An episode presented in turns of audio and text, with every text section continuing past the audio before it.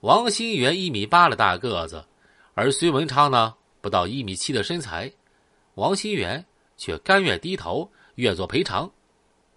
嘿嘿，你要问问我的小弟干不干？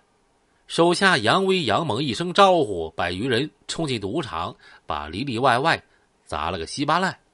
这件事儿，王新元和隋文昌结下很深的仇怨，两个团伙处于敌对状态，手下小弟摩擦不断。隋文昌继续对宋亚平说：“去年十一月，他要杀申小弟，你清楚吧？”这件事好事摸过，王新元说：“申小弟是我的卧底。吃饭的时候，他手下用猎枪把申小弟的眼睛打烂了。申小弟早已经不跟我了，这码头上都清楚。他有心为我说说话，说明咱们还有交情。他王新元手狠，打的是申小弟吗？啊，他打的是我呀！哎，大哥呀，这件事儿不不是已经过去了吗？事儿是过去了。”我把申小弟安置下，并不是说他真是我的卧底，他因我而打残了身体，我就要管他。昌哥这件事儿做的妥当，这不算完。我得到消息说，南岸有俩兄弟，听说姓薛，找到王新元，要和王新元联手搞我。说着，隋文昌啊，嘿嘿冷笑了。宋亚平听得明白，眼睛转了转。呃，听说王二赖皮手下好像在搞军枪啊！嘿嘿，他王二赖皮扬言要整掉我隋文昌，我倒要看看他咋个法子整我呀！昌哥，你说怎么办吧？不慌，你先听我把话说完。那边是王二赖皮要闹事儿，这边毛毛的手下也不安定。这李山以前是跟着我的，现在跟了毛毛。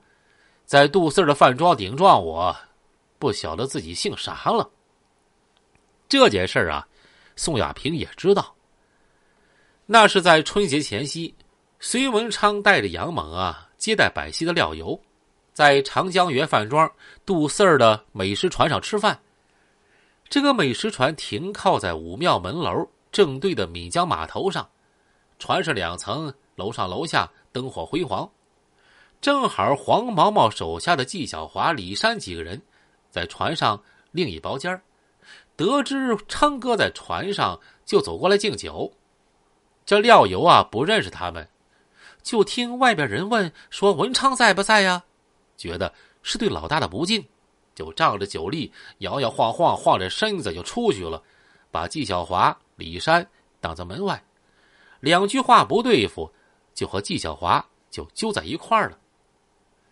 隋文昌出来喝住廖游，因为李山啊曾做过他的小弟，又骂了李山两句，然后说：“都是自家兄弟，就不要吵了。”这廖游啊本来已经拉开架势了，这群恶痞酒后无德，打血架呀是常有的事儿。可因为昌哥开了枪，他只好说：“既然老大都发话了，算了也就算了。”可是呢。他酒喝了太多，嘴巴不溜，错把老大呀说成老狼了。这李山就接茬说：“嘿嘿，昌哥就昌哥吧，还啥鸡巴老狼啊？”杨猛一听大为不满，薅住李山的衣领就责问：“什么？你管昌哥叫老狼？”这李山有些酒醒了，知道说错话了，就支吾着说：“呀。”我我没管昌哥叫老狼啊，而孙文昌已经火了，就训斥说：“你们两个死娃子这么讲话，老子整死你们两个，就像打死两条狗一样。”这纪晓华、李文山都吓得没敢言语。隋文昌酒也不喝了，起身啊就离开美食船，开着车呀就走了。李山十分后悔，没一刻的功夫。李山、纪晓华和这个刚过来的于志军仨人就一块到了沁园茶楼大堂，报进话去啊，给文昌赔不是。这个于志军原来也是隋文昌的小弟，最近换了码头，也跟上黄毛毛了。隋文昌有恩于于志军，二人交情不薄。李山把于志军找过来，也是因为啊，于志军说话有面子的缘故。可是隋文昌火气未消，让手下传出话儿去，说：“称哥不见。”